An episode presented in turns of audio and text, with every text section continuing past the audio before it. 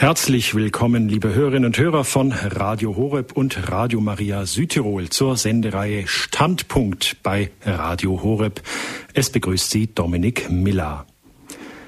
Seit langem schon vergeht kaum ein Tag, an dem in den Medien nicht die Rede ist von Spannungen in Israel oder Palästina. Die Bilder und Nachrichten, die uns erreichen, zeichnen ein für uns verwirrendes Bild aus Gewalt und Anschlägen, Mauern und Stacheldraht, Israelis und Palästinensern, Christen und Moslems. Ein friedliches Miteinander der Menschen im heiligen Land scheint aus unserer Sicht kaum möglich zu sein. Über 75 Prozent der Bewohner Israels sind Juden und etwa 14 Prozent sind Moslems. Nur circa zwei Prozent der Bevölkerung sind Christen eine verschwindend geringe Minderheit. Welche Rolle kann diese Minderheit aber trotzdem spielen? Welchen Beitrag zum Frieden können sie in einer scheinbar ausweglosen Auseinandersetzung leisten? Wie ein möglicher Beitrag zur Verständigung und zum Aufbau aussehen kann, zeigen wir an einem konkreten Beispiel auf. Der Rektor einer deutschen katholischen Schule in Jerusalem, Herr Nikolaus Kircher, erzählt uns vom Umgang mit seiner überwiegend muslimisch geprägten Umgebung. An seiner Mädchenschule der Schmitzschule in Ostjerusalem in unmittelbarer Nähe der Jerusalemer Altstadt werden 80 Prozent Moslems und 20 Prozent Christen unterrichtet. Sein Motto dabei ist Verschiedenheit bejahen, Gemeinsamkeiten stärken. Das ist auch das Thema unserer heutigen Standpunkt-Sendung. Herzlich willkommen, Herr Kircher. Schön, dass Sie heute Abend bei uns sind. Einen schönen guten Abend, Herr Miller. Ich freue mich, hier in München zu sein. Ich darf Sie unseren Hörern mit einigen Lebensdaten vorstellen. Nikolaus Kircher ist Jahrgang 1947. Er stammt aus Offenbach am Main. Er ist seit über 30 Jahren verheiratet und Vater von fünf Kindern. In Bonn studierte er Geschichte und lateinische Philologie und arbeitete dort im Anschluss 13 Jahre lang als Gymnasiallehrer von 1978 bis 1991. Zwischen 1991 und 98 war er Referent für katholische Schulen im Sekretariat der Deutschen Bischofskonferenz der DBK und er ließ sich von 1998 bis zum Jahr 2000 zur Leitung der deutschen Schule der Borromäerinnen in Kairo beurlauben. Von 2001 bis 2005 arbeitete er dann als Geschäftsführer der bischöflichen Kommission Erziehung und Schule und als Schriftleiter einer pädagogischen Zeitschrift. In dieser Zeit war er zudem Vertreter der Deutschen Bischofskonferenz in der deutschen UNESCO-Kommission und Mitglied der Euro-Arab Task Force. 2005 ließ er sich zur Leitung der Schmidtstuhle in Ostjerusalem erneut beurlauben. Herr Kircher, was ist denn bitte die Euro-Arab Task Force, von, von der wir gerade gehört haben? Ja, das war ein Versuch, schon kurz vor dem 11. September 2001 begonnen, äh, den Dialog zwischen dem europäisch-westlichen Raum und dem ähm, orientalisch-arabischen Raum in Gang zu bringen. Auf der einen Seite war es der Europarat und die UNESCO, auf der anderen Seite die entsprechenden arabischen Organisationen, die in einer Reihe von äh, Konferenzen versucht haben, äh, Dialogpunkte zu finden und äh, gegenseitige Spannungen abzubauen. Diese Bewegung von Konferenzen kam etwa 2004 zu einem Ende, weil man sich da sagte, was zu sagen ist, ist gesagt worden, jetzt muss es umgesetzt werden in praktisches Tun. Mhm. Was macht die Deutsche Bischofskonferenz denn bei der UNESCO? Ja, die UNESCO ist ja in äh, nationale Komitees eingeteilt und äh, die deutsche nationale UNESCO-Kommission rekrutiert sich nicht nur aus staatlichen Organisationen, sondern auch aus Nichtregierungsorganisationen und den Kirchen. Also bis zu 100 Gliederungen äh, in der Gesellschaft sind äh, in der deutschen UNESCO-Kommission vertreten, was ihre Arbeit sehr vielfältig und sehr bereichernd gestaltet. Das heißt also, seit Jahren sind Sie eigentlich schon auch so in so einem Netzwerk aus Dialog und Zusammenarbeit auch international einfach tätig. Das ist ein Terrain, auf dem Sie eigentlich sich schon sicher bewegen, schon seit längerer Zeit. Ja, und daraus ist auch der Wunsch erwachsen, äh, es mal praktisch umzusetzen und nicht nur in Konferenzen, wo man sich am Ende immer einig ist, ähm, immer wieder nur sich gegenseitig zu bestätigen. Ja. Herr Kircher, was hat Sie denn damals 1998 nach Kairo und dann 2005 persönlich nach Jerusalem gezogen? Was war da so Ihre persönliche Motivation? Ähm, ich habe mich natürlich äh, von Amts wegen sehr intensiv mit dem katholischen Schulwesen befasst. Und äh, da ist ja sehr schnell deutlich äh, geworden, dass das katholische Schulwesen als das größte weltumspannende Netz privater Schulen äh, auch organisatorisch äh, zusammenarbeitet und ich war auch Vertreter der Bischofskonferenz im Europäischen und im Weltkomitee. Und bei diesen Konferenzen fanden natürlich auch sehr interessante Begegnungen mit Vertretern auch aus dem arabischen Raum statt. Äh, wir waren ja am Anfang erstaunt zu hören, dass es eben in Pakistan, in Ägypten, selbst in Libyen katholische Schulen gibt, obwohl dort ja kaum äh, Christen anzutreffen sind. Und ich glaube, das hat sich so langsam äh, abgesenkt äh, im Bewusstsein. Und als dann das konkrete Angebot kam, haben wir nach einer kurzen Überlegungsphase in der Familie abgestimmt, gesagt, diese Herausforderung nehmen wir an. Also das heißt, Sie sind jetzt auch mit Ihrer ganzen Familie in Jerusalem, können wir uns das so vorstellen? Äh, mit äh, den noch schulpflichtigen Kindern sind wir in Jerusalem, ja. Okay. Also es ist einfach ein Projekt, das nicht nur Sie allein stemmen, sondern da muss die ganze Familie einfach mit dabei sein. Das könnte man nicht alleine stemmen. Hm. Jerusalem, das ist ja die Hauptstadt dreier Weltreligionen. Manche Stadtteile besitzen völkerrechtlich ja auch einen zum Teil strittigen Status. Wie können sich jetzt unsere Hörerinnen und Hörer, die noch nie in Jerusalem oder vielleicht in Israel waren, wie kann man sich so Jerusalem vorstellen? Dieses Gemisch aus Weltreligionen und diese Stadt? Also diese Stadt zerfällt erst einmal grob gesprochen in zwei sehr unterschiedliche Teile. Das ist der israelisch-jüdische Westteil und der palästinensische Ostteil. Äh, durch die Stadt lief ja 48 die Grenze zwischen dem Staat Israel und äh, dem Königreich Jordanien. Und diese Grenze, obwohl sie materiell verschwunden ist, ist natürlich in den Köpfen immer noch vorhanden, so dass wir natürlich im Osten die ganze äh, arabische und äh, muslimische Kultur haben, den Muezzin-Ruf. Und wenn man in den Westen fährt, ist von alledem nichts da. Man kann es etwas plakativ aus europäischer Sicht vielleicht darstellen, wenn man so das Bedürfnis hat, mal doch etwas europäisch äh, zu leben, geht man mal bummeln oder Kaffee trinken im Westen. Wenn man äh, mehr Lust auf Orient hat, bleibt man im Osten. Also wir selbst wohnen auf dem Ölberg im Osten und sind eigentlich mit dieser Wohnlage hochzufrieden, weil es landschaftlich sehr schön ist und weil es natürlich auch irgendwo stimmig ist, wenn ich als äh, Direktor einer Schule, die 100% palästinensische Mädchen hat, äh, im Osten wohne und nicht im Westen. Also, dass Sie da einfach auch wissen, was ist ja die Realität, die Wirklichkeit, in der diese ja, Mädchen ja. täglich leben. Äh, das ist eine äh, sehr gute Bemerkung, denn ich erlebe immer wieder, weil ich ja auch viele Freunde und Bekannte im Westen habe, die haben wenig Vorstellung, was im Osten eigentlich abgeht. Und es ist ganz extrem, wenn Feiertage stattfinden. Im jüdischen Teil werden die muslimischen Feiertage nicht wahrgenommen und die äh, Palästinenser scheren sich wenig um äh, die Feiertage, die im Westen gefeiert werden, außer dass sie natürlich durch besondere Sicherheitsmaßnahmen doch auch augenfällig werden.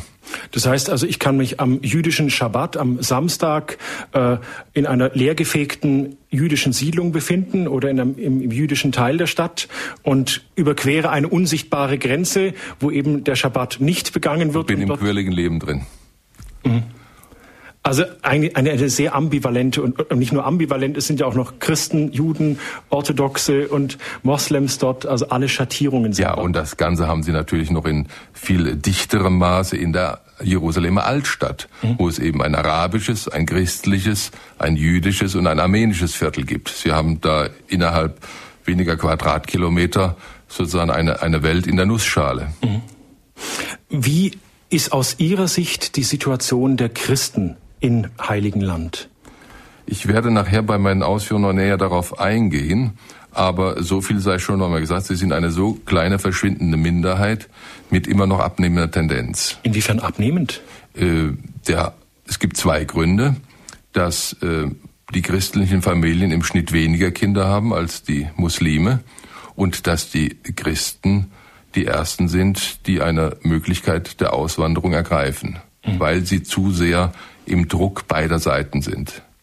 Sie werden ja nachher noch darauf eingehen, welche Aufgabe in diesem Zusammenhang eine christliche Schule wahrnimmt. Ja. Ähm, kommen wir zur Schmidt-Schule selber, deren Rektor Sie ja sind. Gibt es jetzt einen konkreten Auftrag, mit dem Sie an diese Schule geschickt wurden 2005? Ja, diesen Auftrag habe ich sozusagen mitformuliert im Gespräch äh, mit dem äh, Träger der Schule, der Kongregatio Jesu, und mit dem Eigentümer der Schule, dem Deutschen Verein vom Heiligen Lande. Es ging 2005 äh, um doch eine Weichenstellung für die Schule, ihre Zukunftsgestaltung. Und da mussten eigentlich zwei Punkte noch einmal geschärft werden. Ich werde das nachher auch noch näher ausführen. Noch einmal der Auftrag einer katholischen Schule in diesem Umfeld und zweitens, wie bringen wir die deutsche Tradition dieser Schule wieder mehr zur Geltung? Deutsche Tradition der Schule. Wann ist diese Schule überhaupt gegründet worden und von wem dazu sagen Sie einem Vortrag, denke ich, noch mehr? Ja, aber soweit kann man das schon sagen. Sie ist 1886 gegründet von dem Pater Wilhelm Schmidt, ist dann äh, später in die Trägerschaft der Borromäeren übergegangen und danach in die Trägerschaft äh, der Kongregatio Jesu.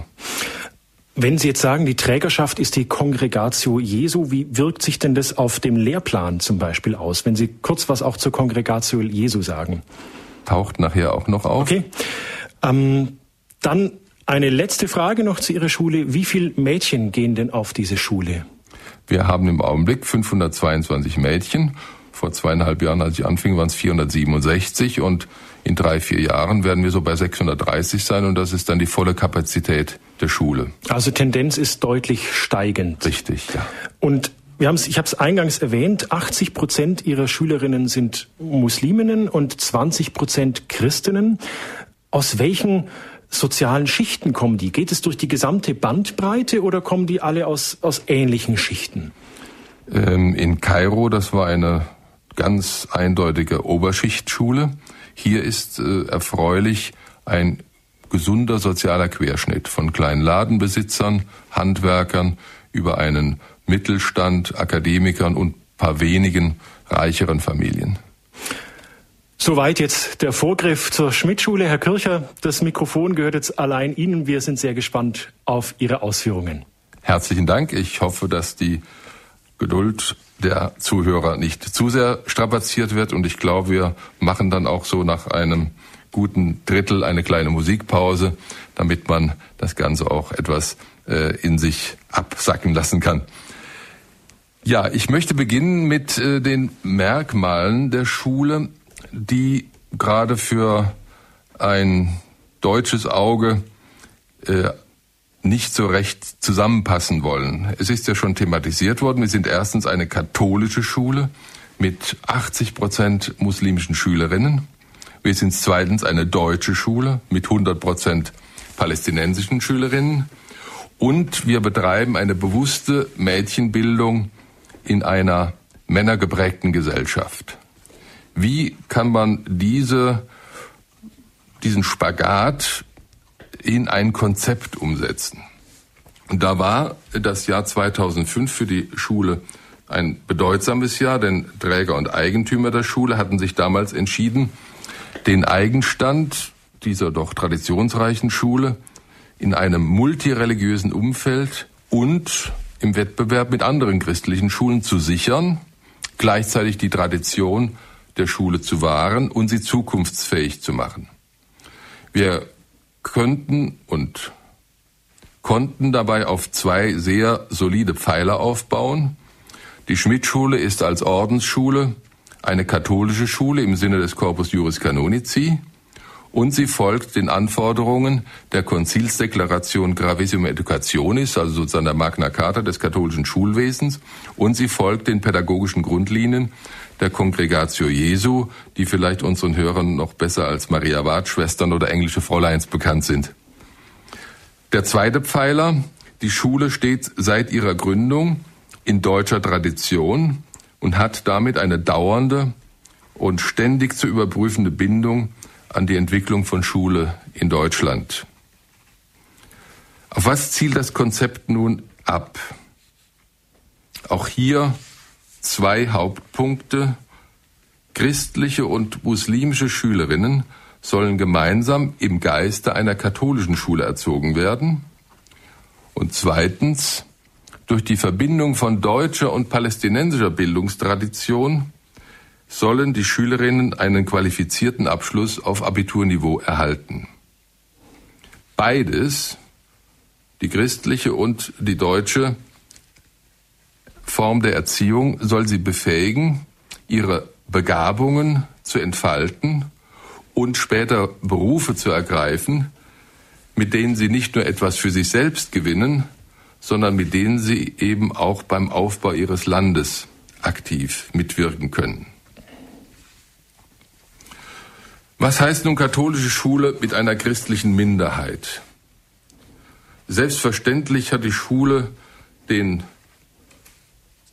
vorrangigen Zweck der christlichen Minderheit, eine gute schulische Bildung zu ermöglichen und ihnen eine Zukunftsperspektive im eigenen Land zu geben und eine wirkliche Alternative zur Auswanderung.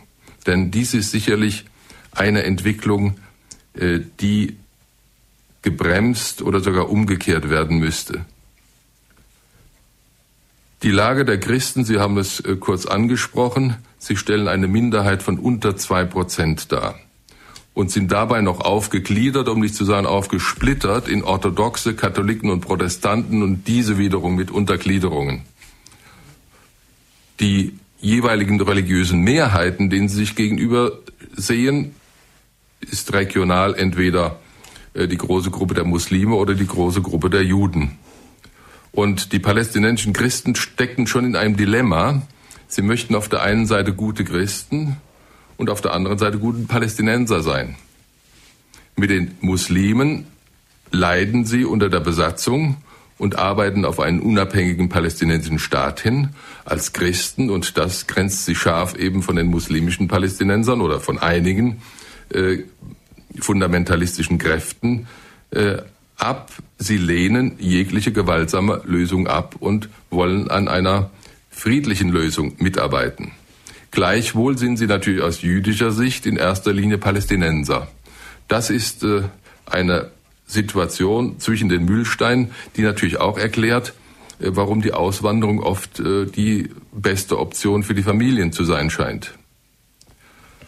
Die christlichen Schulen sind neben den Pfarrgemeinden eigentlich der Garant für das Überleben der christlichen Gemeinden. Und die Schule hat sogar den Vorteil, dass sie eben die Kinder und nicht nur die Kinder, sondern auch ihre Eltern mehr oder weniger täglich hat. Sie, wir werden es gleich sehen äh, im Tagesablauf, wie ihre christliche Auffassung, ihre christliche Praxis im Schulalltag gestärkt wird. Ähm, als Leiter der christlichen Schulen haben wir alle sechs Wochen eine Direktorenrunde, äh, in der wir die Situation unserer Schulen reflektieren. Die Schule hat einen Schulgeistlichen und wir machen äh, in jedem Schulhalbjahr einen Einkehrtag der christlichen Schüler und Lehrer zusammen in einem der wirklich schön gelegenen Klöster um Jerusalem herum. Wir erinnern auch die christlichen Lehrer, die 80 Prozent des Kollegiums ausmachen, also hier ist das Verhältnis genau umgekehrt, immer wieder daran, dass die religiöse Erziehung nicht nur Sache der Religionslehrer ist, sondern dass jeder christliche Lehrer durch sein Beispiel, durch seinen Umgang mit den Schülern etwas vom Evangelium aufschimmern lassen muss. Doch bei alledem äh, haben wir das Faktum, dass 80 Prozent Muslime sind und damit rückt die Förderung äh, der Muslime unweigerlich in den Vordergrund. Wir wollen jungen Muslimen eine Bildung und Erziehung anbieten. Manchmal äh, hört man in katholischen Kreisen in Deutschland, äh, warum man eigentlich Geld für die schulische Bildung von Muslimen ausgibt. Das Geld sei doch sicherlich besser bei den Christen investiert. Ich meine, es gibt kaum eine bessere Möglichkeit, das Geld in eine christliche Schule zu investieren, die auch Muslime miterzieht. Denn es ist eine besondere Bildung, die wir anbieten, eine Bildung aus christlichem Geist heraus. An unserer Schule wird Ihnen ein christliches Verständnis vom Menschen und seiner Aufgabe in der Welt nicht nur mitgeteilt, sondern vorgelebt und weitergegeben. Als Stichworte sind hier zu nennen etwa die Menschenrechte, die Würde der Frau, die Bewahrung der Schöpfung, soziale Verantwortung, alles Kategorien, die nicht selbstverständlich in den Alltag und in den äh, Wertehorizont gehören. Und im Rahmen dieser Zielsetzung können wir die Merkmale einer katholischen Schule, wie sie in der Konzilsdeklaration niedergelegt sind, ohne jegliche Abstriche verwirklichen. Denn das Konzil hat in dieser Erklärung, die ja ursprünglich äh, de äh, Scholis Catholicis, also über die katholischen Schulen heißen sollte, eine begriffliche Wende gemacht, so dass äh, man dann über die Educatione Christiana gesprochen hat, also christliche Erziehung, und damit einen, einen weiteren Begriff geschaffen hat. Und es sind eigentlich vier Merkmale, die eine katholische Schule weltweit auszeichnen. Und diese Merkmale müssen halt auf die jeweilige nationale, kulturelle, soziale Gegebenheit äh, des Sitzlandes und des Kulturkreises heruntergebrochen werden.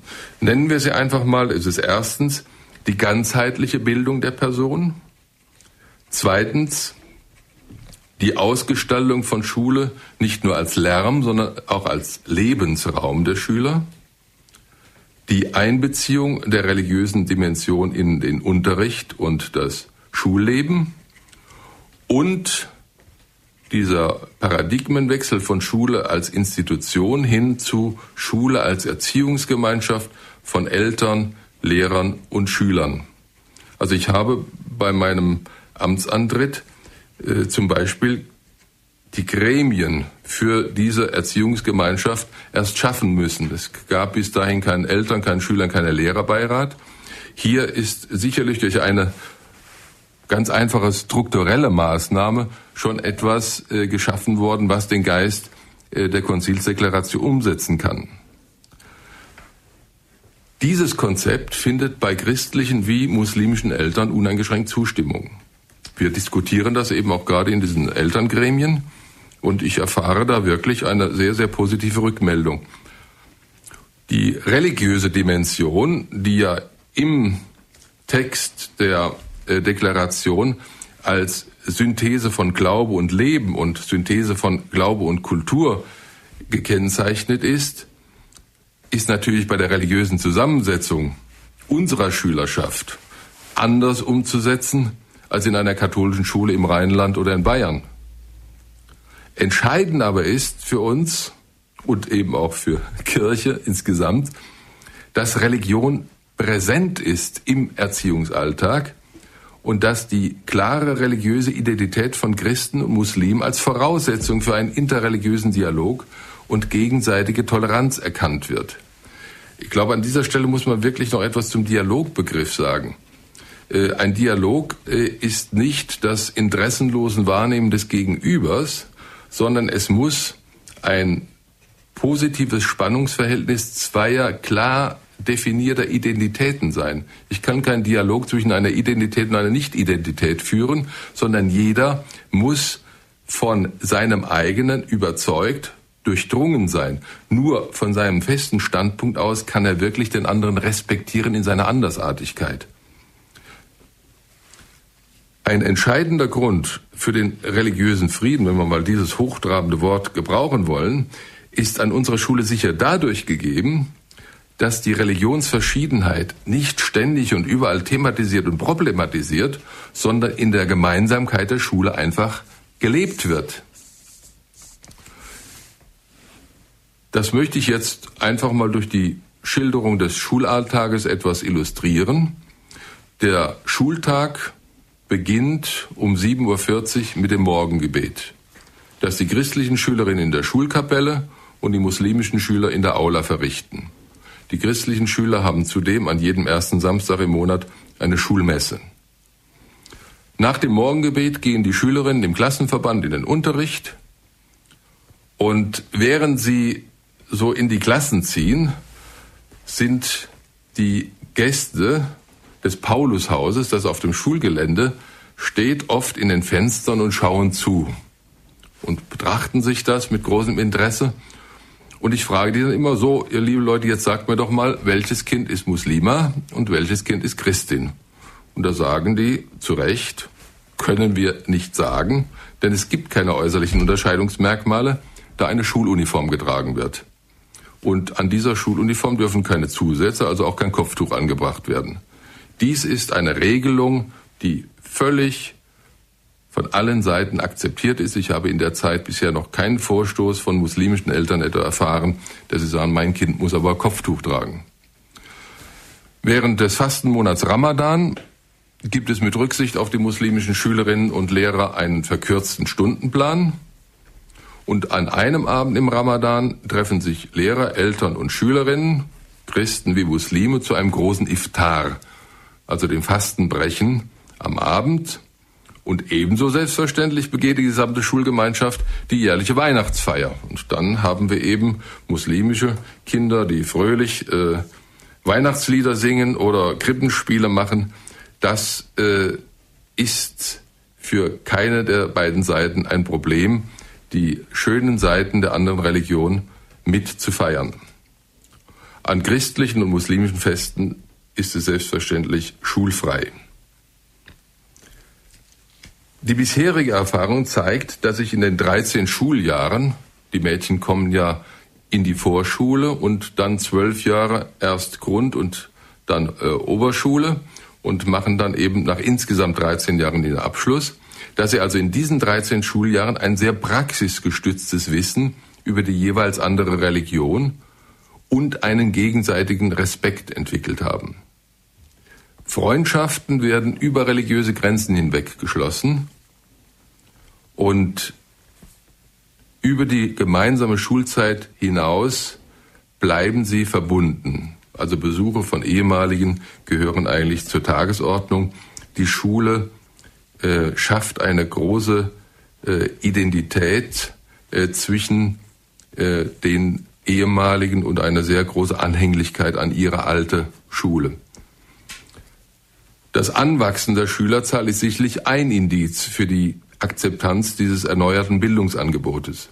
Und für mich persönlich ist es eigentlich die erfreulichste Erfahrung der letzten zweieinhalb Jahre, dass es keinen einzigen Konflikt unter den Schülerinnen gegeben hat, der wegen der Religion ausgelöst worden wäre.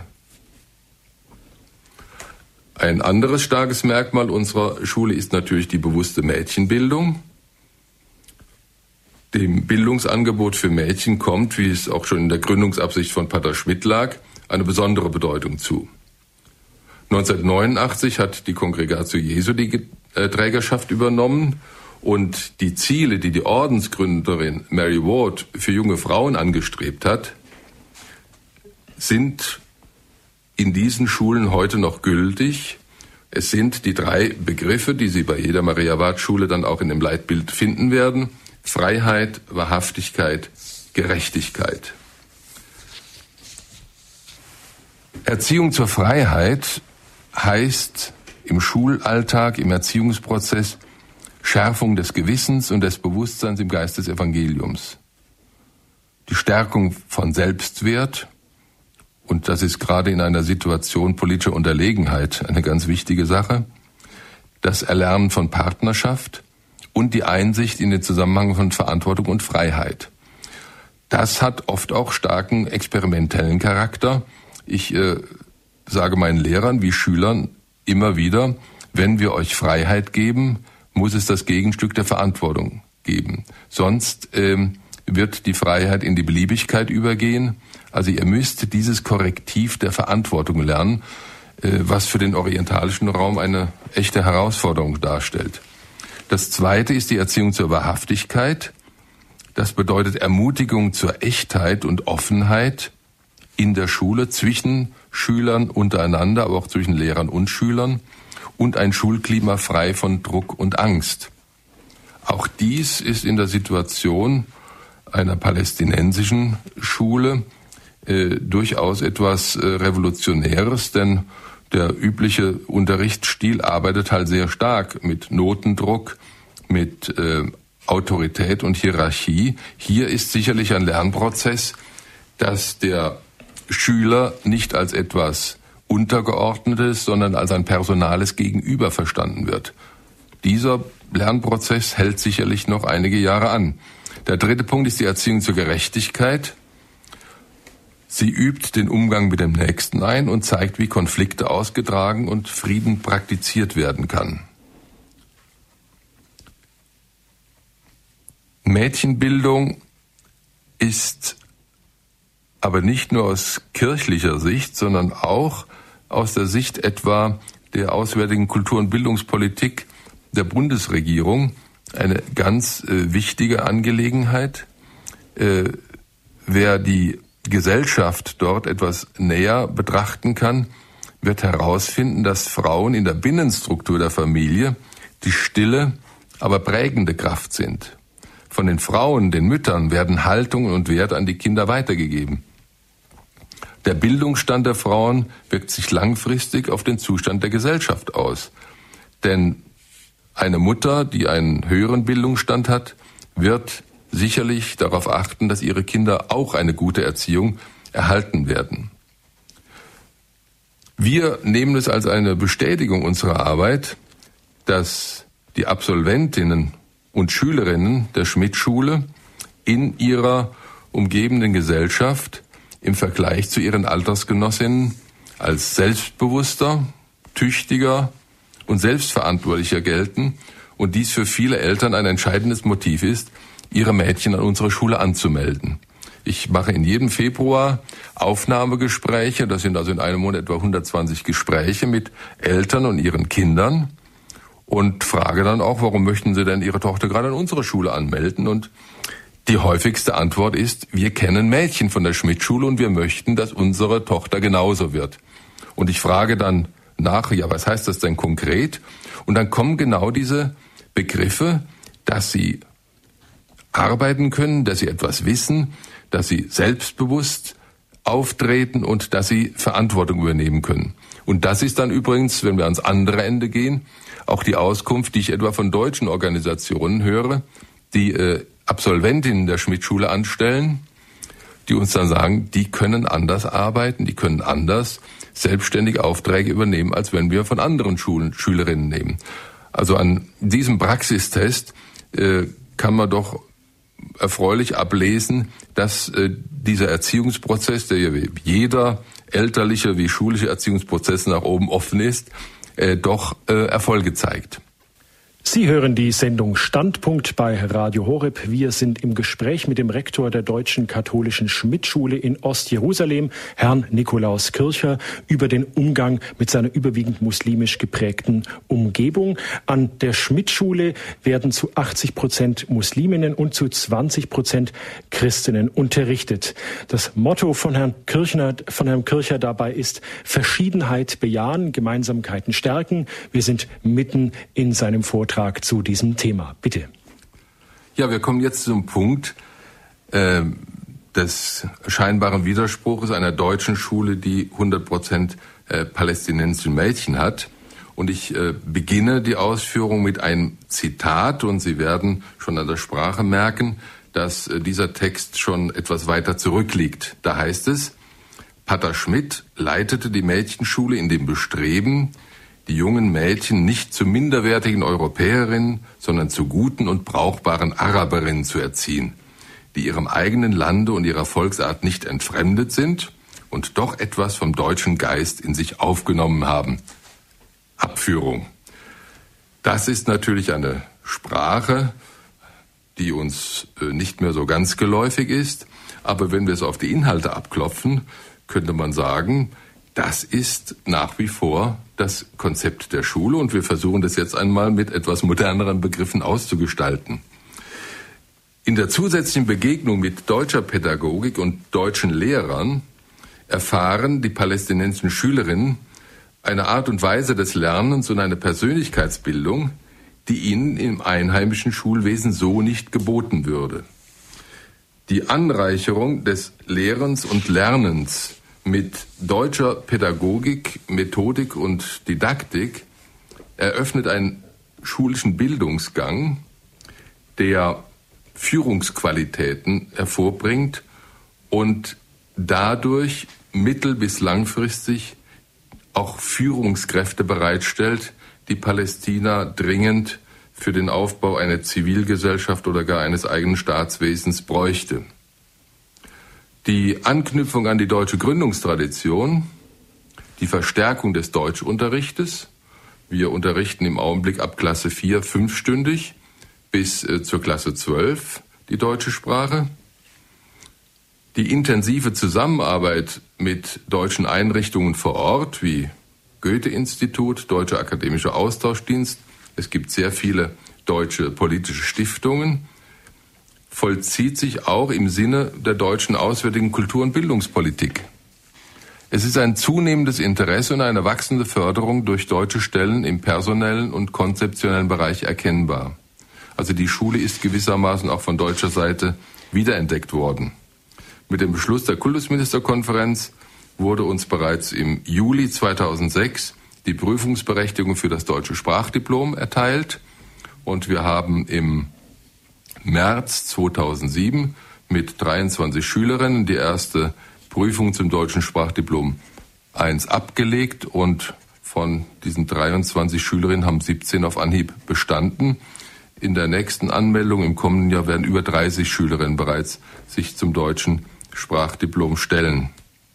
Und in einem jüngsten Papier des Auswärtigen Amtes werden in der Schmidtschule Jerusalem und unserem evangelischen Pendant Talita Kumi in Bejala eine Leuchtturmfunktion für den Deutschunterricht an anderen palästinensischen Schulen im Raum Jerusalem Bethlehem zugewiesen. Seit Beginn dieses Schuljahres ist die Schule in die Förderung der Zentralstelle für das Auslandsschulwesen aufgenommen und erhält weitere deutsche entsandte Lehrkräfte. Wir hatten vor drei Jahren keine einzige deutsche Lehrkraft und haben jetzt bereits sieben deutsche Lehrkräfte, vier Entsandte und drei Ortslehrkräfte, die eben nicht nur Deutsch, sondern auch Sport, Kunst und Englisch unterrichten und dadurch natürlich eine viel bessere Wirkung in das Kollegium hinein haben können, was eben Methodik, Didaktik anbetrifft, als wenn das nur von der Schulleitung von oben eingefüttert würde. Und äh, da diese Entwicklung über die Maßen erfolgreich war in relativ kurzer Zeit, haben wir ein weiteres ehrgeiziges Ziel, einen der beiden Schulzweige zum deutschen internationalen Abitur der Kultusministerkonferenz führen zu lassen. Da sind wir im Augenblick sozusagen in der ersten Stufe des Prüfverfahrens und wir hoffen, weil ich großes Vertrauen in das Potenzial unserer Schülerinnen habe, dass wir dort äh, diesen Weg weitergehen können. Jetzt möchte ich noch einmal den Blick äh, werfen auf die besondere Situation unserer Schule, die, wie wir ja gehört haben, im Ostteil der Stadt liegt, gegenüber dem Damaskustor, was ja einer der lebendigsten Punkte Ostjerusalems ist. Es gehört zu den schmerzlichsten Erfahrungen unserer Schülerinnen, dass sie wegen der Sicherheitsauflagen nur unter großen Schwierigkeiten reisen können und wenig vom eigenen Land und anderen Ländern kennen. Um das zu ändern, haben wir seit dem letzten Sommer zielstrebig Kontakte zu externen Partnern aufgebaut, denn diese können Einladungen aussprechen und so die Ausreise ermöglichen. Die erste Auslandsfahrt nach vielen, vielen Jahren ging im letzten Jahr mit gerade mal fünf Schülern der Klasse 11 zum Maria-Ward-Gymnasium nach Augsburg. In diesem Sommer konnten bereits zwei neunte Klassen zu katholischen Schulen in Deutschland, zwar wiederum nach Augsburg und auch nach Nördlingen an die Schule Maria Stern fahren. Diese Fahrten werden in Zukunft fester Bestandteil des Schulprogramms sein, also jeweils die neunte Klasse reist zu einer deutschen Partnerschule. Eine Schulpartnerschaft auf breiter Basis, die eben auch Verwaltungszusammenarbeit umfasst, wird im Augenblick mit der Ursulinenschule in Köln angebahnt und desgleichen mit der Maria-Ward-Schule in Burghausen. Bei diesen Fahrten muss man auch nochmal für den deutschen Hörer sehr deutlich darauf hinweisen, dass es für Eltern in dem orientalischen Kulturkreis, ob sie nun Christen oder Muslime sind, eine ungeheure Leistung und einen großen Vertrauensbeweis darstellt, ihre minderjährigen Töchter außer Haus und dann auch noch in ein westliches Land reisen zu lassen. Doch der Umstand, dass es sich bei den gastgebenden Schulen in Deutschland um katholische Schulen handelt, hat die Einwilligung der Eltern sehr erleichtert. Ein weiterer intensiver Außenkontakt ist das vom Auswärtigen Amt geförderte multilaterale Projekt Unterschiede leben, gemeinsam füreinander da sein. Sie sehen also eine gewisse Ähnlichkeit mit dem Thema unserer heutigen Sendung, in dem die Schmidt-Schule mit den deutschen Schulen in Alexandria, Prag und dem Geschwister-Scholl-Gymnasium in Winterberg in Nordrhein-Westfalen zusammenarbeitet. Und Teil des Projektes sind wechselseitige Schülerbesuche. Das heißt, unsere Schülerinnen sind jetzt schon in Alexandria und Winterberg gewesen und im Oktober hatten wir jetzt die Gastgeberrolle in Jerusalem. Und hier haben sich wirklich unsere Eltern ein Bein ausgerissen, um unseren Gästen etwas von dieser palästinensischen Gastfreundschaft zu vermitteln. Man hat so richtig den Stolz gemerkt, endlich ihr eigenes Land auch mal präsentieren zu können und nicht immer bloß auch Empfänger von Wohltaten zu sein. Anfang Mai 2007 ist die Schmidt-Schule auch in ein Projekt der Europäischen Union aufgenommen worden zum Thema Civic Education, in dem wir für zwei Jahre fünf Schulen aus Jordanien, aus Israel und Palästina zusammenarbeiten lassen nach einem gemeinsamen Curriculum. Durch die jetzt aufgeführten äh, Programme denken wir, dass ein wichtiger Schritt unternommen worden ist, unsere Schülerinnen aus der Isolation herauszuführen. Und wir sehen einfach, wie die zurückkehrenden Mädchen unglaublich viel in sich aufgenommen haben, was sie dann auch in ihrem Schulalltag umsetzen wollen. Also im Grunde sind die Erfahrungen der Mädchen in Deutschland ein Katalysator für unser Schulkonzept, weil sie jetzt viel besser verstehen, warum wir alle diese Anstrengungen unternehmen.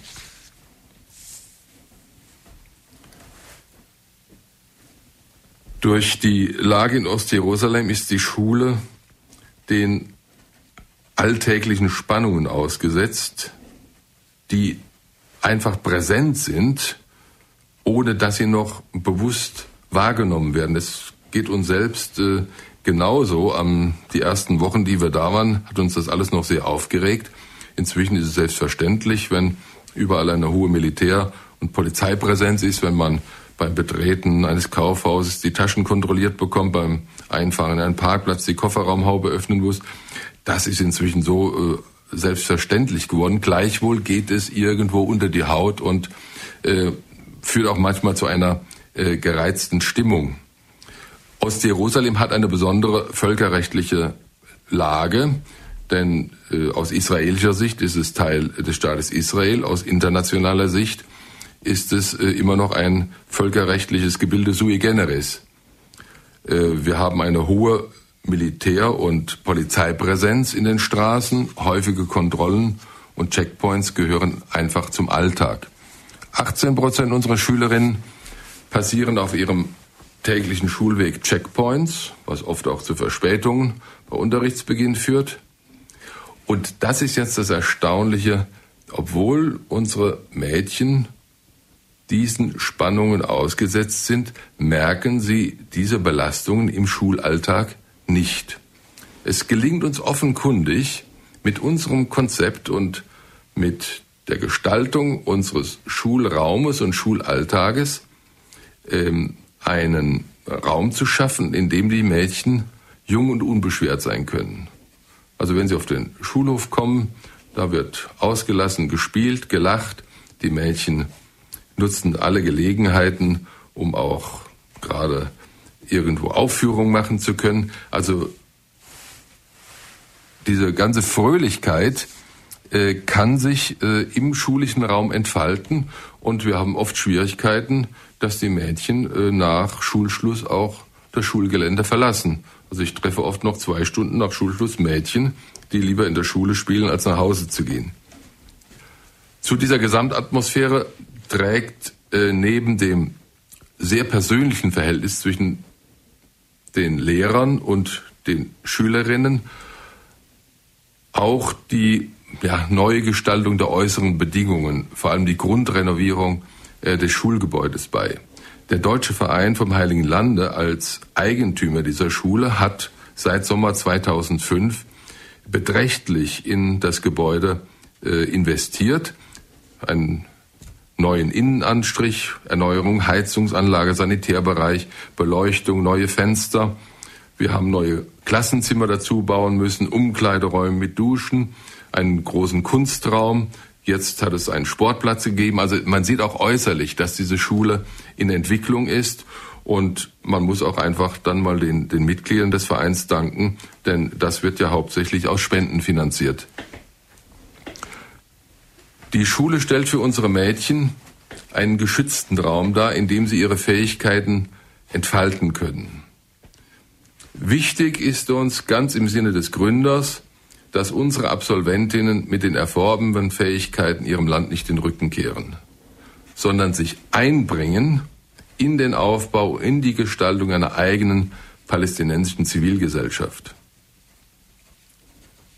Für die Begegnung mit jüdischen Jugendlichen gibt es erfreuliche Ansätze, aber eben mehr Ansätze, die zum Teil auf die Initiative der Schule, aber auch auf die Schülerin selbst zurückgehen.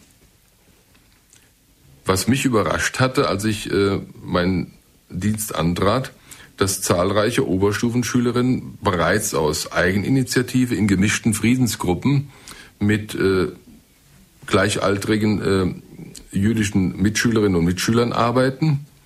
Und äh, seit diesem Jahr haben wir eine sehr schöne Einrichtung, wo sogar die Initiative von der israelischen Schule kam, einen englischen Literaturclub, in dem sich unsere Oberstufenschülerinnen und eine entsprechend interessierte Gruppe aus der Schule aus dem Westen äh, zur Diskussion über gemeinsam vereinbarte Werke der englischen Weltliteratur treffen. Wenn wir das alles, was ich jetzt so in den letzten 25 Minuten ausgeführt habe, einmal äh, zusammenfassen, so meine ich, dass unsere Schule mit ihrer Arbeit als katholische und deutsche Schule zwar nur ein ganz kleines Mosaiksteinchen zu einer möglichen Friedensordnung dieser Region beiträgt, aber ich glaube, es wäre nicht zu rechtfertigen, das wenige nicht zu tun. Liebe Hörerinnen und Hörer von Radio Horeb und Radio Maria Südtirol, wir sind im Gespräch bei Standpunkt mit dem Rektor der Deutschen Katholischen Schmidtschule in Ostjerusalem, Herrn Nikolaus Kircher.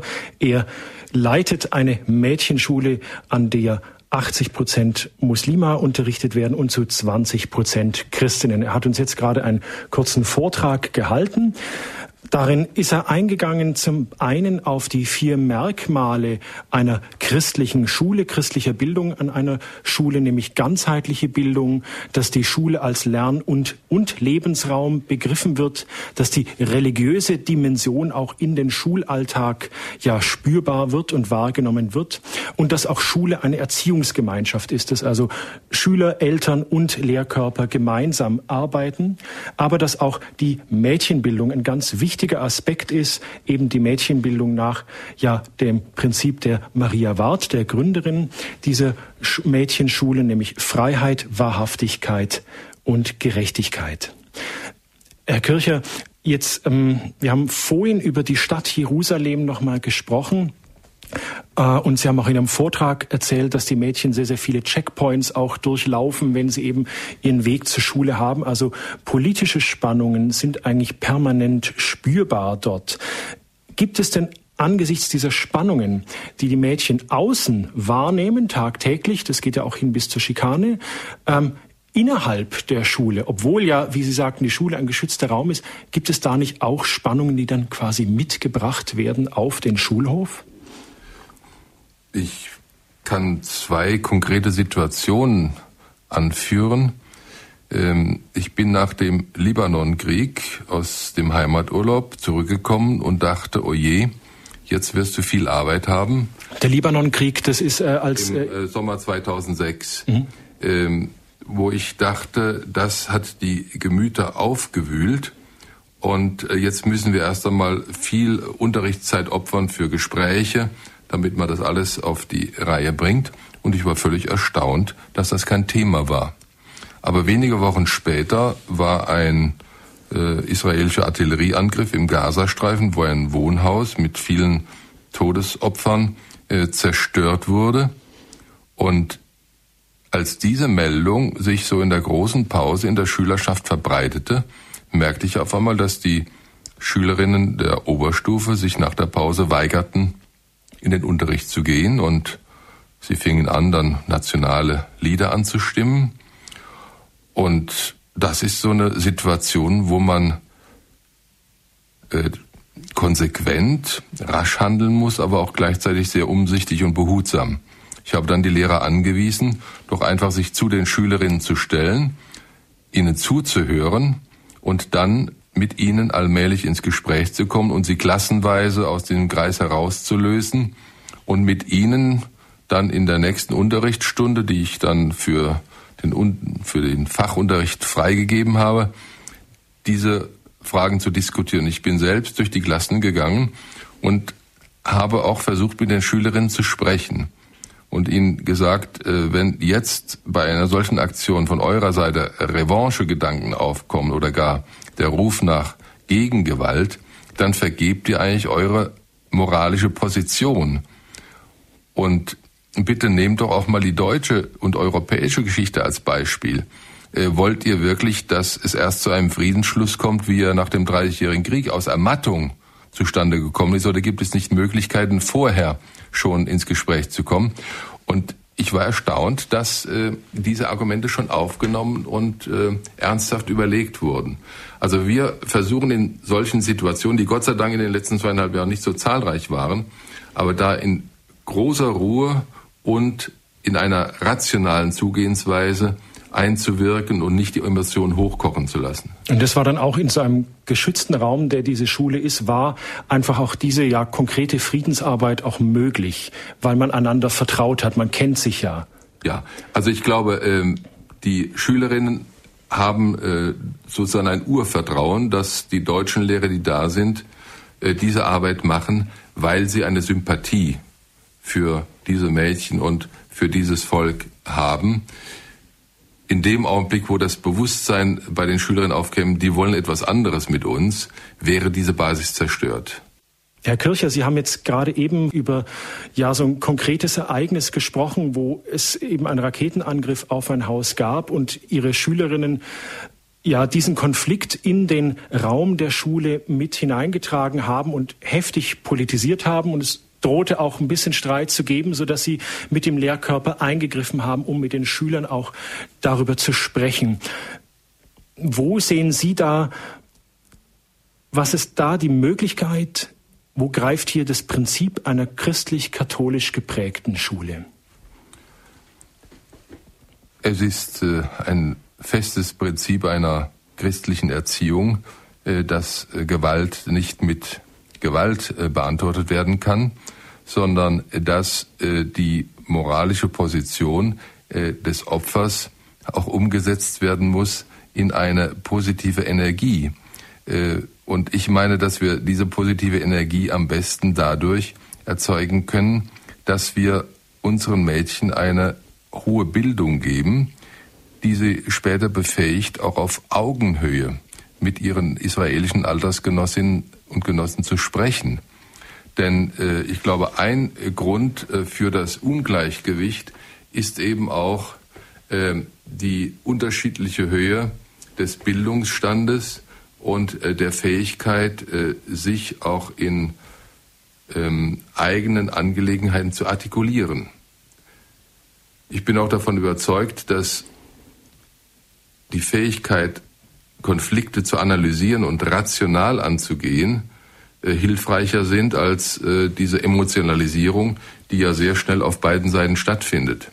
Ich es gibt gerade wenn wir Besuchergruppen aus Deutschland haben, viele, die sozusagen schon ein fertiges Konzept einer israelisch-palästinensischen Friedensarbeit mitbringen und gar nicht merken, äh, wie tief verwurzelt diese Spannungen im Land und in der Geschichte sind und nicht begreifen, dass man Frieden so wenig wie Glück auf einem direkten Weg erreichen kann, sondern dass man es über Umwege zu erreichen versuchen muss.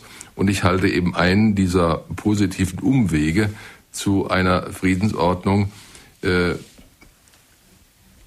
die Bildung, weil äh, dort ein Wissen, eine Fähigkeit des Argumentierens, der Auseinandersetzung, der Analyse geboten wird, die eben doch dazu befähigt, sich zusammenzusetzen und sich zu verständigen. Und ich hatte ja vorhin auch auf diese kleinen Ansätze auch einer Kooperation mit äh, jüdischen Altersgenossinnen hingewiesen.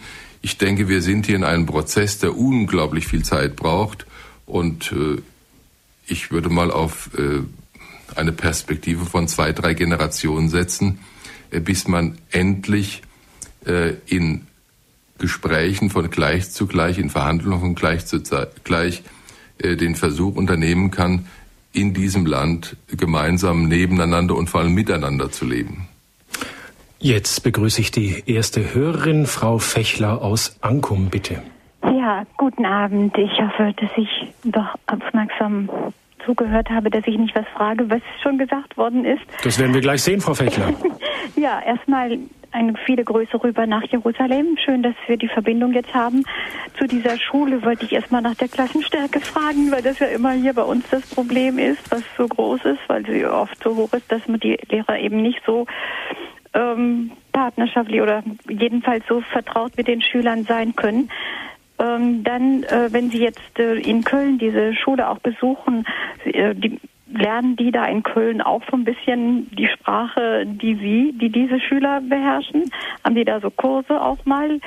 Ähm, denn über die Sprache ist ja auch immer eine, das ist ja eine Brücke zum, ja auch eine Brücke von vielen zum Frieden, dass man das versteht, die Sprache des anderen. Ja.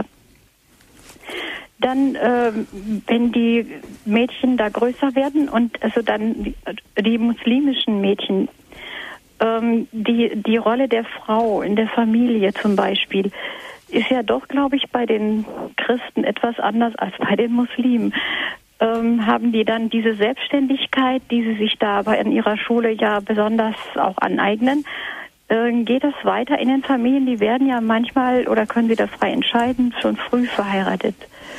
Ähm, früher als unverheiraten. Das waren wie, jetzt geht, wie geht das dann da weiter? Und ist Maria bei beiden, weil man manchmal gehört hat, sie beten, da beten auch Muslime ähm, in, da gibt es eine Kirche, Marien Domizio oder wie sie heißt, äh, die beten da auch da an dem sogenannten Grab oder von Maria, der wahrscheinlich nicht da ist. Äh, wie ist da? Ist das eine Verbindung, Maria? Kann man das auch sehen, dass Sie da auch eine Verehrung dazu haben, also Christen, oder haben, oder ist da, bleibt das außen vor bei Ihnen da in der Schule? Ja, vom Fächler, das waren drei Fragenkomplexe. Vier Fragen, wenn ich richtig gezählt habe. Mein Gott, was Ja, aus? also sehen Sie, haben in wenigen Minuten sehr viel reingepackt. Ich höre so ein bisschen raus, dass Sie vom Fach sind. Ähm, die Klassenstärke. Ähm, ich sage mal im Schnitt 20 bis 22 Schülerinnen pro Klasse, in den unteren Klassen mehr, in den oberen Klassen weniger. Ähm, das ist aber immer eine Klassenstärke, die äh, schon eine sehr intensive Auseinandersetzung zulässt. Wir haben zusätzlich jede Woche eine Klassenlehrerstunde und vor allem wir haben sehr viel Unterricht. Also wir haben mindestens sieben Stunden pro Tag, oft auch acht und neun Stunden. Die äh, zweite Frage äh, sind äh, Christen und Muslime in ihren Familien anders aufgehoben. Zunächst muss man einmal festhalten, und da sehe ich durchaus positiv, dass ein viel engerer Familienzusammenhang äh, in diesem Kulturkreis äh, besteht, als es etwa in Europa der Fall ist. Ähm, die Anhänglichkeit an die Eltern, an die Autorität des Vaters ist sehr ausgeprägt bei Christen wie bei Muslimen. Das natürlich dann in Heiratsfragen und auch äh, Fragen äh, durchaus der, der Kleidung und des Verhaltenskodexes in den muslimischen Familien äh, vielleicht doch der Durchgriff etwas strenger ist als bei den Christen, ist äh, auch zutreffend. Ähm, ich stelle nur fest, dass bei unseren Absolventinnen diese Selbstständigkeit äh, sehr erhalten bleibt. Denn 90 bis 100 Prozent eines Abiturjahrganges nehmen ein Universitätsstudium auf. Und äh, aus denen, die dann immer wieder zur Schule auch zurückkehren, merke ich, die gehen für den dortigen Kulturkreis sehr selbstständige Lebenswege. Die Marienverehrung, es ist richtig, dass äh, Maria auch bei den Muslimen eine hohe Verehrung genießt. Also wenn es etwa darum geht, äh, ob wir ähm, vor der Kapelle ein Kreuz oder eine Marienstatue aufstellen, äh, wäre sicherlich eine Marienstatue in der allgemeinen Akzeptanz äh, höher als das Kreuz, obwohl ich auch hier wieder sagen muss, wir haben in jedem Klassenraum ein Kruzifix hängen und da höre ich von muslimischer Seite nicht die geringste Beanstandung. Das ist auch das ist gut. Herzlichen Dank, Frau Fechler. sozialen niederen Bereich oder kommen Sie aus der Mittelschicht oder woher kommen? Das ist noch vielleicht eine Frage, aber ist nicht so wichtig. Ich bin schon raus, ne? Ja. Ich lasse diese Frage einfach mal zu. Aus welchen Schichten nochmal die Mädchen kommen? Wir haben das, glaube ich, vorher eingangs kurz schon gesagt. gesagt. Dann habe ja. ich nicht zugehört und dann können wir das auch beenden. Dann kann eine andere Hörerin. Ich danke Ihnen und wünsche Ihnen alles Gute und wir beten für, für, ja, für dieses Land, für das heilige Land. Lieben Dank, Frau Fechler. Jetzt sind wir verbunden mit Herrn Natterer aus Bleichach. Bitte. Äh, grüß Gott, Herr Rektor Kirchner. Herzlichen Dank. Wir waren 2006 in Jerusalem und haben gewohnt im griechisch-katholischen Patriarchat und haben auch die Klagemauer und so weiter besucht. Können Sie ein bisschen einen Standort sagen? Wo liegt die Schule im, im, in Ostjerusalem? Sie haben ja gesagt, Sie wohnen in, im Ölberg. Aber wo liegt die Schule, dass man sich ein bisschen räumlich das vorstellen kann, wo die Schule liegt? Ja, die Schule liegt direkt gegenüber dem Damaskustor in der Nablusstraße. Also wenn Sie aus dem arabischen Viertel nach Norden herausgehen, kommen Sie durch das größte Tor, das Damaskustor, und dann sehen Sie direkt gegenüber die Fa Fassade des Paulushauses, äh, das auf dem Schulgelände liegt. Und dann können Sie die Schule nicht verfehlen. Mhm. Danke. Und mich würde jetzt auch interessieren, ab welchem Alter kommen die? Sie sind ja, Sie sagen, Sie haben ja Gymnasium, äh, ab welchem sind die in Grundschulen noch, sagen wir, in den, ähm, in den Palästinensergebieten oder mit was am Alter kommen die Kinder in die ihre Schule? Ja, die Mädchen kommen im Alter von fünf Jahren in die Vorschule. Und nach einem Jahr Vorschule wechseln sie in die Grundschule, die bis zur Klasse 6 geht. Und ab Klasse 7 ist Oberstufe bis zur Klasse 12. Sie haben bereits also die Grundschulen auch bei Ihnen im Haus. Ja, richtig. Wir mhm. sind, wir haben sozusagen alles aus einer Hand. Und dann würde mich interessieren, wir waren, wo wir da in, äh, Jerusalem waren, äh, hat äh, der Priester, der uns geführt hat, das ist ein Priester von uns von Oberstorf, und der hat auch den äh, israelischen Führer aufmerksam gemacht, dass ja Maximilian Kolbe auch in Auschwitz gestorben ist für einen anderen Familienvater. Und ich habe dem da ein Buch untergeschickt, ich habe keine Antwort bekommen. Wird jetzt, wenn es die Mädchen nach Deutschland kommen, sagen wir jetzt in Augsburg, wir sind ja in der Diözese Augsburg, äh, vielleicht auch die Heilige Afra etwas Ihnen vorgestellt oder wenn Sie in Köln, wissen wir die Heilige Ursula und so weiter, weil ich war da jetzt ein bisschen enttäuscht, dass man gar keine Antwort bekommt. Ich habe das ein bisschen als Deutschfeindlichkeit gesehen und ich kann mir jetzt persönlich vorstellen, dass die, die Palästinenser vielleicht nicht so deutschfeindlich sind wie vielleicht wo halt Opfer waren durch Auschwitz und dergleichen, wo man wirklich halt immer noch drunter leiden. Vielleicht können Sie da was dazu sagen. Und sonst wünsche ich Ihnen auch alles Gute darunter und mich freut es, dass, dass Sie so an der Jugend hängen und den Kindern was beibringen. Ich lege es auf und einen schönen Abend. Ja, schönen Dank, Herr Nadra. Äh, ich kann natürlich nichts äh, über die Motive sagen, warum äh, die Antwort ausbleibt. Man kann nicht alles auf die Post schieben. Manches geht auch einfach unter, weil auch die Priester aus dem Patriarchat oft überlastet sind. Erfreulicherweise wächst ja wieder der Pilgerstrom äh, nach Jerusalem und äh, sowas kann mal untergehen. Aber wenn Sie etwas haben, Sie können das gerne dann an die äh, Maria Ward Schule nach Burghausen schicken oder nach Augsburg. Äh, das wird dann an uns weitergeleitet. Herr Natterer, wir hoffen, dass Ihnen damit geholfen ist. Jetzt begrüßen wir aus Passau Herrn Hauler. Ja, ich möchte auch dazu etwas sagen. Ich habe auch unterrichtet als Deutsch in einer deutschen Schule in Rumänien und auch in Ungarn. Und da war immer das Problem, welches ist die Sprache, welches ist die Unterrichtssprache, die Sprache des Alltags und so weiter. Denn sie sprechen immer von deutscher Schule.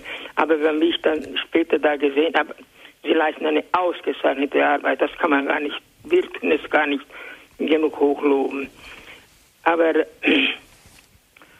wir verstehen es nicht, jetzt deutsche Schule, welches ist dann die Sprache dort mit den Schülern, die Eltern untereinander oder mit den El nicht die Eltern untereinander, sondern die, mit den Eltern, die Direktion oder die Lehrerschaft und so weiter. Also Sie fragen quasi nach der Amtssprache an der Schule, Herr Hauler, oder? Ja, Gebrauchssprache. Okay, gut. Herzlichen Dank. Ja, also ich glaube, zur Sprache sollte man wirklich noch etwas äh, Erhellendes sagen. Die Mädchen haben natürlich die Muttersprache Arabisch, beginnen aber bereits in der Vorschule sehr intensiv Englisch zu lernen und ab der vierten Klasse erhalten sie Deutschunterricht, fünf Stunden von deutschen Lehrkräften und legen da etwa in der Klasse 10 das deutsche Sprachdiplom 1 ab und im nächsten Schritt das deutsche Sprachdiplom 2 so in der Klasse 12. Und auf dieser Stufe haben die dann schon eine sehr gute deutsche Konversationsfähigkeit. Das Englische ist allerdings äh, in der Schule, vor allem in der Oberschule, äh, die Unterrichts- und Verkehrssprache. Wir legen ja zwei äh, Abschlüsse ab. Das ist einmal das einheimische Tauschi, ein Abituräquivalent, aber auch das britische TCE. Und äh, wie ich vorhin ausführte, wir haben durchaus Pläne, diesen englischen Zweig ab einer gewissen Stelle durch einen deutschen internationalen Abiturzweig zu ersetzen. Standpunkt bei Radio Horeb heute mit dem Thema Verschiedenheit bejahen, Gemeinsamkeiten stärken. Wir sprechen mit dem Rektor der Schmidtschule in Ostjerusalem, Herrn Nikolaus Kircher. Herr Kircher, Sie haben das vorhin in Ihrem Vortrag erwähnt, dass als Kritik oft genannt wird, es wäre doch Verschwendung sozusagen katholischer Gelder in Anführungsstrichen ja in die Persönlichkeitsbildung muslimischer oder palästinensischer Mädchen zu investieren. Ähm, und Sie sagen aber im Gegenzug, Bildungsarbeit ist ganz konkrete Friedensarbeit.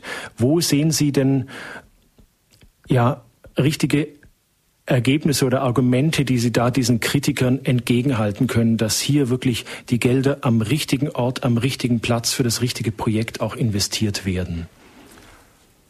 Für diese Fragestellung habe ich äh, Verständnis, weil äh, ich zu den ersten Begegnungen mit Vertretern katholischer Schulen in diesem Raum auch diese Fragen stellte.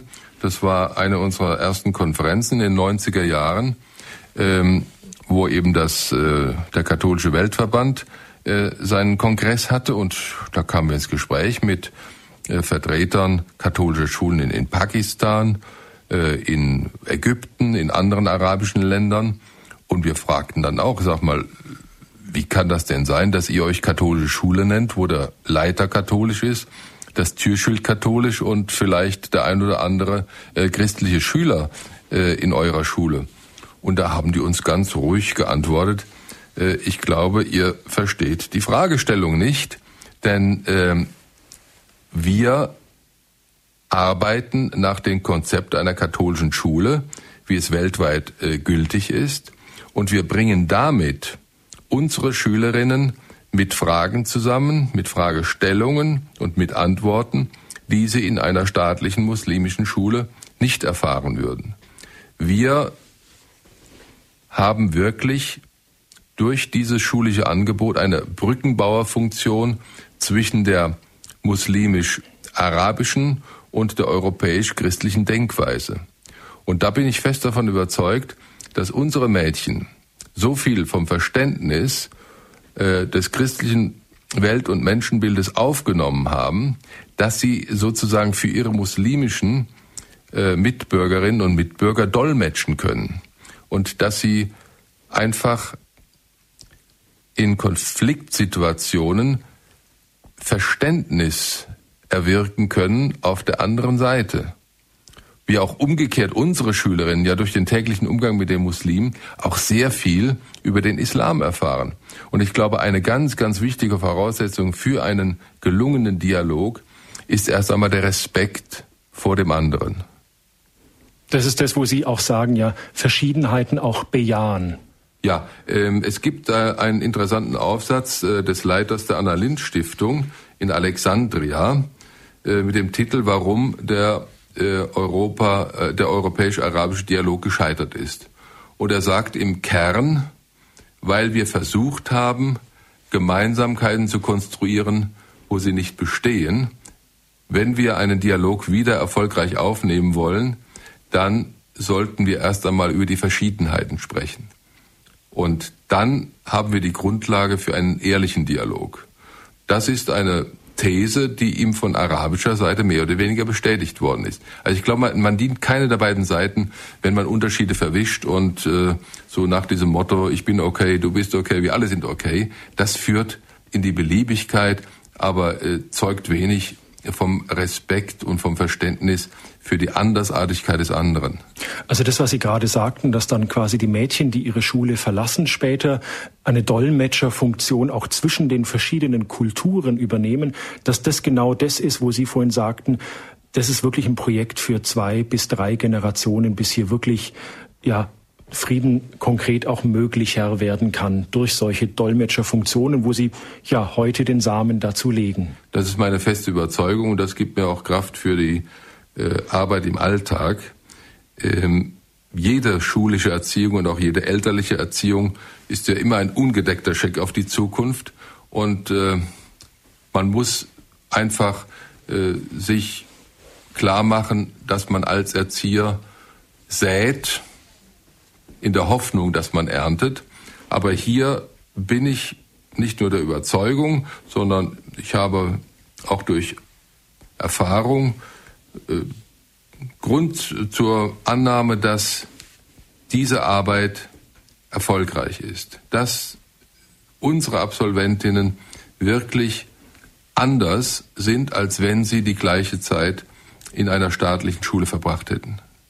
Das Telefon klingelt weiter hier bei uns im Studio. Herr Ehesberger aus München ist jetzt in der Leitung, bitte. Äh, Ehegartner München. Oh, pardon, Ehegartner. Pardon. Ist nicht tragisch. Ich bin Mitglied vom Verein vom Heiligen Land und beziehe auch die Zeitschrift, die sehr wichtig ist, politisch, äh, archäologisch, äh, mit christlichen Klöstererklärungen und so weiter. Da kann man ruhig mal Reklame machen. Heiliges Land, Verein äh, Köln. Äh, was mich interessiert, äh, bekommen Sie Rückmeldungen äh, von ehemaligen Schülerinnen? über die Erziehung oder dass sie dankbar waren oder bleibt von der christlichen Gesinnung etwas hängen für später oder wie denken die mit den politischen Themen über Palästinenserstaat und so weiter.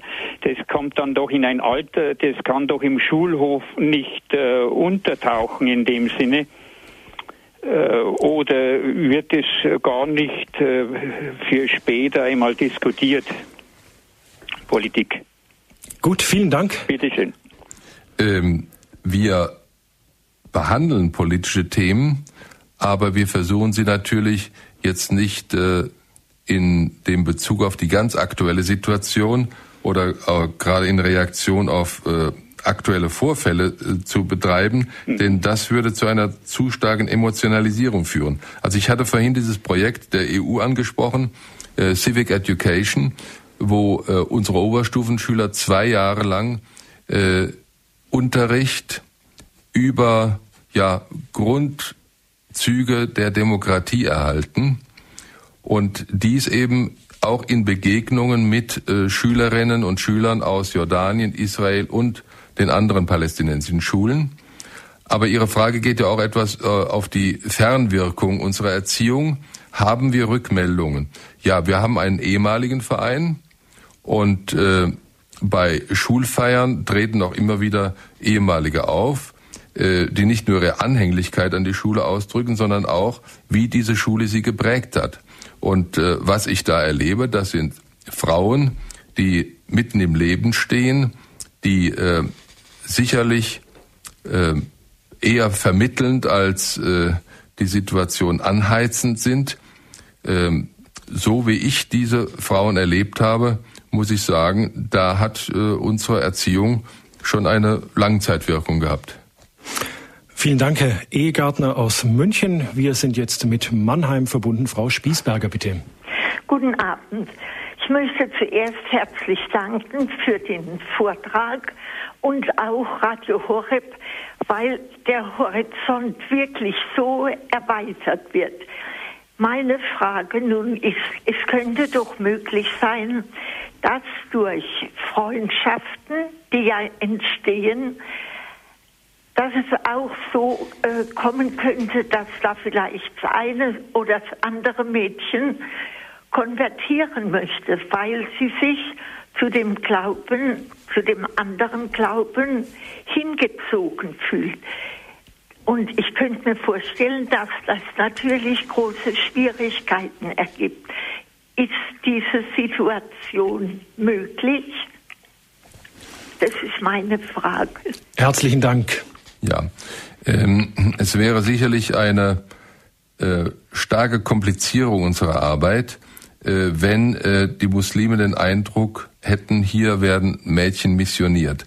Nein, es gibt äh, sozusagen einen Missionierungsverzicht äh, gegenüber dem Islam, was nicht heißen soll, dass nicht in Einzelfällen äh, vielleicht, äh, was sich meiner Kenntnis entzieht, äh, Mädchen zum christlichen Glauben hingezogen fühlen.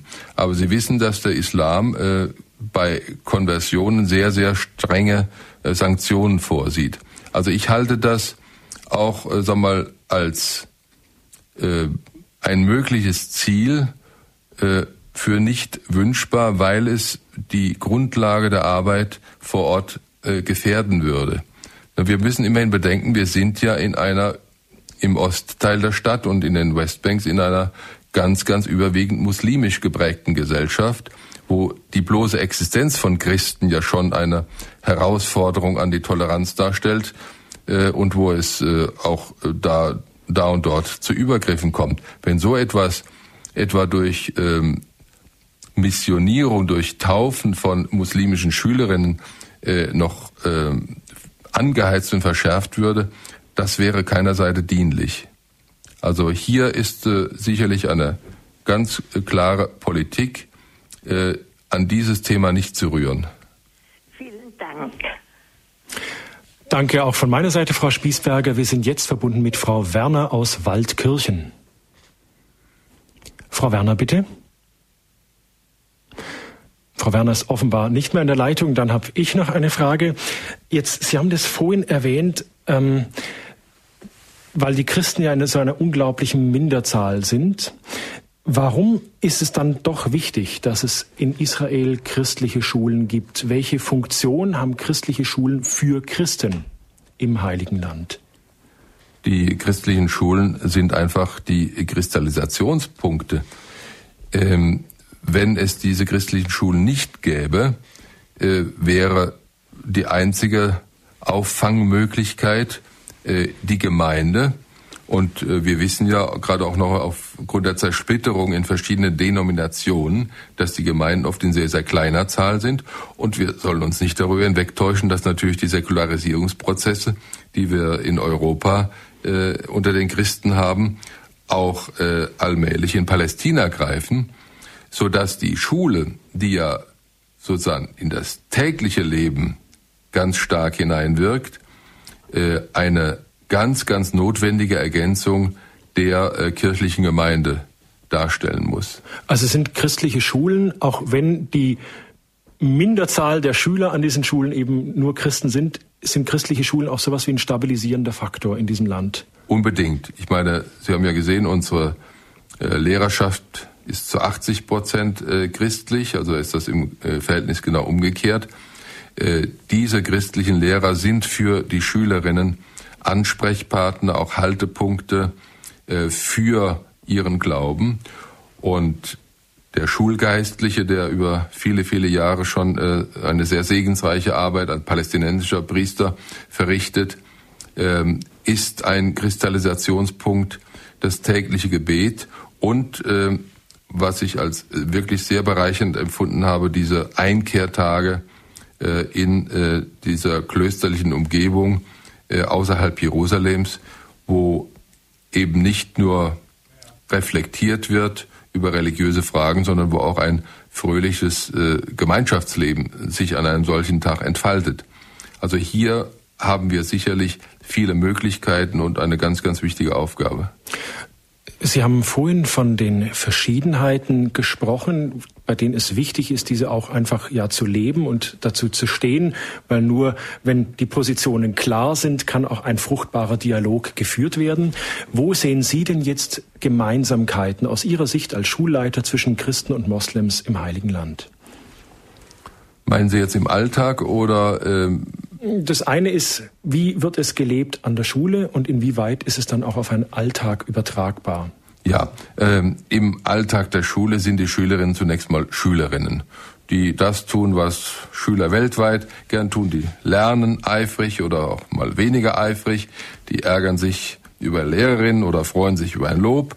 Sie spielen im Hof zusammen und die freie Zeit, die äh, der Nachmittag bietet, ist eigentlich sehr knapp bemessen, denn sie sind frühestens zwischen 15 und äh, 16 Uhr zu Hause und setzen sich dann äh, sehr schnell äh, wieder an die Hausaufgaben.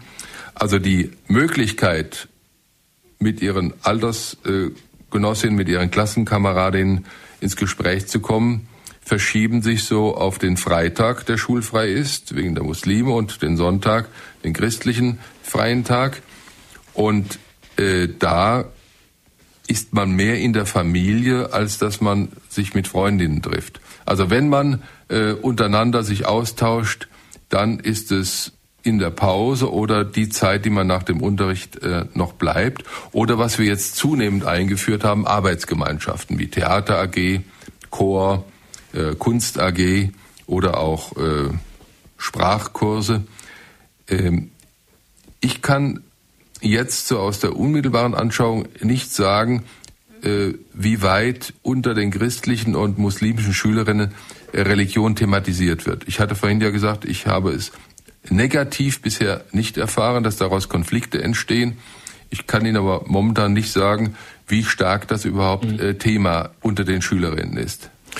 Jetzt begrüße ich Herrn Dach in der Leitung. Hallo Herr Dach, können Sie uns hören? Ja, hören Sie mich nicht? Doch, jetzt höre ich Sie. Ja, guten Abend. Ich möchte mich zunächst mal bedanken für diese Sendung. Ich finde das wunderbar, dass Radio Horeb auch das Thema aufgreift und auch gerade mit einem solchen Referenten, der vor Ort wirklich weiß, wovon er spricht. Ich weiß äh, aus eigener Beobachtung, dass ähm, wirklich diese Arbeit der Schulen ähm, ja eigentlich das zukunftsträchtigste im Palästina im Heiligen Land ist, denn nur so können äh, die Palästinenser und die anderen äh, Jugendlichen merken, dass sie keine Feinde sind, sondern dass sie äh, miteinander gleiche Anliegen haben. Meine Frage wäre jetzt zunächst, ich habe zwei Fragen. Äh, inwieweit besteht ein Kontakt Ihrer Schule äh, mit den Pfarrschulen, die ja das lateinische Patriarchat äh, im ganzen Land sozusagen verstreut hat. Ich persönlich kenne jetzt in Bechala die Schule und in Jaffa die Nazareth und es gibt ja noch mehr. Können Sie dazu was sagen? Ja, gerne. Dann beginne ich mit dieser Frage.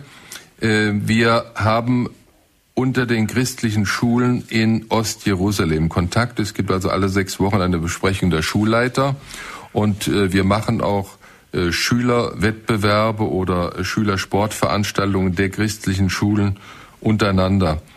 Den Kontakt nach Bejala äh, haben wir auf natürliche Weise, weil dort auch ein deutscher Schulleiter ist und weil wir eben gemeinsam als die äh, beiden wichtigsten Anbieter von Deutschunterricht sind. Ah, ja. In die äh, Schulen der Westbanks haben wir weniger Kontakt. Ein äh, Kontakt bietet sich an äh, zur Salvatorianerin-Schule in äh, Nazareth, mhm. weil die Schwester äh, dort doch häufiger auch selbst nach äh, Jerusalem kommt. Also mhm. kurz gefasst, es gibt einen sehr intensiven Gesprächskontakt unter den christlichen Schulen. Das sind immerhin so an die zwölf in Jerusalem. Und äh, nach außerhalb, also Westbanks, ist nochmal ein anderes Gebiet. Äh, Ostjerusalem entwickelt sich immer mehr doch zu einer eigenen Einheit. Und die Mauer, die dazwischen liegt, tut dann auch ihr Übriges dazu. Herr Dach, Ihre zweite Frage? Ja, ich würde es vielleicht nochmal äh, schnell auf den ersten Punkt nochmal eine nachschieben gerne, wenn Sie nicht keinen großen Andrang an Ihrer ja, wir haben, wir haben doch noch ein bisschen Andrang. Also ja, gut, dann stelle ich das zurück. Also meine zweite Frage wäre, äh, wie kann eine Bewerbung von einem Lehrer, der gerne an Ihrer Schule äh, mitarbeiten würde, aussehen und für wie lang muss man das dann machen und so weiter? Ja, die Vermittlung äh, deutscher Lehrer an unsere Schule geschieht über das Bundesverwaltungsamt, Zentralstelle für das Auslandsschulwesen. Der Lehrer muss über äh, auf dem Dienstweg äh, sich bewerben und äh, wenn er dann in das Pool äh, des Auslandsschuldienstes, das Bewerbungspool aufgenommen ist, hängt es von den Schulen im Ausland ab, welche Fächerkombination sie benötigen. Die greifen dann einfach äh, online auf dieses Pool zu und nehmen Kontakt mit dem Bewerber auf. Ah ja. Gut, und das ist jetzt nicht äh, auf eine bestimmte Zeit oder so äh, ähm, doch, doch, es gibt klare, ja, es gibt klare äh, Fristen. Der, der Erstvertrag ist drei Jahre für, außer, für eine Auslandsdienstlehrkraft mit der Verlängerungsmöglichkeit auf weitere zwei Jahre. Ah ja. Mhm. Also wer da zu diesem Thema mehr wissen möchte, werden die Kontaktdaten von Herrn Kircher beim Radio Horeb Hörerservice hinterlegen. Wer also oh ja, da mhm. genauere Fragen hat und sich da vielleicht interessiert, kann sich dann über den Radio Horeb Hörerservice, dessen Telefonnummer ich am Ende der Sendung gleich durchgebe, dann da nochmal wenden. Herr Dach, vielen Dank für Ihre Fragen. Ja, ich danke auch. Jetzt begrüßen wir Herrn Barbian aus dem Raum Osnabrück. Ja, guten Abend. Herr Kircher, ich habe eine Frage zur Geschichte der Schule. Wer war dieser Wilhelm Schmidt, den Sie erwähnt haben? Ja, das war ein äh, Vincentianerpater, der äh, einfach bemerkte, dass äh, die fehlende Bildung, und zwar wir reden jetzt von einfachster Grundbildung, von Volksschulbildung, bei den arabischen Mädchen äh, zu deren Benachteiligung führte. Und er dann ganz klein mit wenigen Schülerinnen anfing, eine Schule äh, zu betreiben, die aber sehr schnell Zulauf hatte und äh, schon vor dem Ersten Weltkrieg dann auf 120 Schülerinnen angewachsen war. Und äh, nach seinem Tode ging eben die äh, Schule mehr und mehr auf die Borromäerinnen über, die ja dann bis 1989 in der Trägerschaft blieben. Ja, vielen Dank. Herzlichen Dank für Ihre Frage. Herr Kircher, was lassen sich denn Ihre Erfahrungen die Sie mit der Schmidt-Schule, mit den Schülerinnen an der Schmidt-Schule, mit Christen und Moslems dort machen, inwieweit ließen die sich hier auf eine Schule in Deutschland übertragen? Weil wir haben ja hier, ist ja auch oft in den Schlagzeilen gewesen, in Berlin, äh, wo es einfach echte Problemschulen gibt, wo ja Schüler aus unterschiedlichsten sozialen Schichten und auch unterschiedlichem religiösen Hintergrund zusammenkommen was könnten wir Deutschen mit einer, in einer deutschen Schule in Deutschland von Ihnen zum Beispiel lernen? Ähm, ich weiß nicht, ob sich die Situation an den äh, deutschen äh, Schulen mit den muslimischen Minderheiten vergleichen lässt. Also wenn wir den ganz strengen Vergleich machen wollten, dann müssten wir uns vorstellen, dass es im katholischen Bayern eine muslimische Schule gäbe, äh, an die, weil sie so gut ist, katholische Eltern ihre Kinder schicken. Das wäre die echte Vergleichsebene. Darauf wollte ich eigentlich nicht raus. Ja. Ich wollte eigentlich eher so darauf raus. Sie, wie ich Sie verstanden habe, vermittelt Ihre Schule oder vermitteln Sie den Schülern auch die Bereitschaft zum Dialog, die prinzipielle Bereitschaft, auch offen für den anderen zu sein und wirklich ein Verständnis für den anderen aufzubringen. Was können da deutsche Schulen lernen? Ja, also in dieser Fragestellung äh, kann ich, oder mit dieser Fragestellung kann ich wieder sehr viel anfangen. Ähm, es ist genau das Hinhören und das Hinschauen auf den anderen. Und ich glaube, das äh, fehlt in der Situation unserer deutschen Schulen, dass sowohl äh, die muslimischen Einwanderer vielleicht nicht die Bereitschaft haben, sich auch ein Verständnis der aufnehmenden, doch christlich geprägten Gesellschaft anzueignen und umgekehrt äh, von den deutschen Schülerinnen und Schülern ähm, der Islam als das nur Fremde und schwer begreifliche angesehen wird. Also ich glaube einfach, dass äh, auch mehr Wissen über beide Religionen vermittelt werden müsste. Also es wäre vielleicht äh, eine denkbare Möglichkeit, dass es eine Christenkunde für islamische Schüler gibt und umgekehrt eine kurze Islamkunde äh, für die christlichen Schüler, damit man erst einmal weiß, über welche Sache man redet. Herr Kircher, zum Schluss Ihr Wunsch für die Schmidt-Schule in Ostjerusalem, Ihr persönlicher Wunsch. Mein ganz persönlicher Wunsch ist, dass die Schülerinnen weiterhin so fröhlich, so lernbereit und wissbegierig bleiben, wie sie sind. Äh, ich selbst habe ein ganz, ganz gutes Gefühl über die Entwicklung dieser Schule, weil wir einem wirklichen gesellschaftlichen, religiösen und auch politischen Bedürfnis nachkommen und äh, dass wir einen Schulalltag äh, gestalten, der allen Beteiligten einfach gut tut. Herr Kircher, vielen Dank, dass Sie hier bei uns im Studio waren und dass Sie uns und unseren Hörern Rede und Antwort gestanden haben. Wir wünschen Ihnen wirklich für Ihre Arbeit und Ihr, Pro Ihre, Ihr Projekt Gottes reichen Segen. Herzlichen Dank. Herzlichen Dank, Herr Miller. Ich bedanke mich meinerseits ganz herzlich und auch bei den Hörern, die äh, sehr viele interessierte und anteilnehmende Fragen gestellt haben. Es verabschiedet sich Dominik Miller.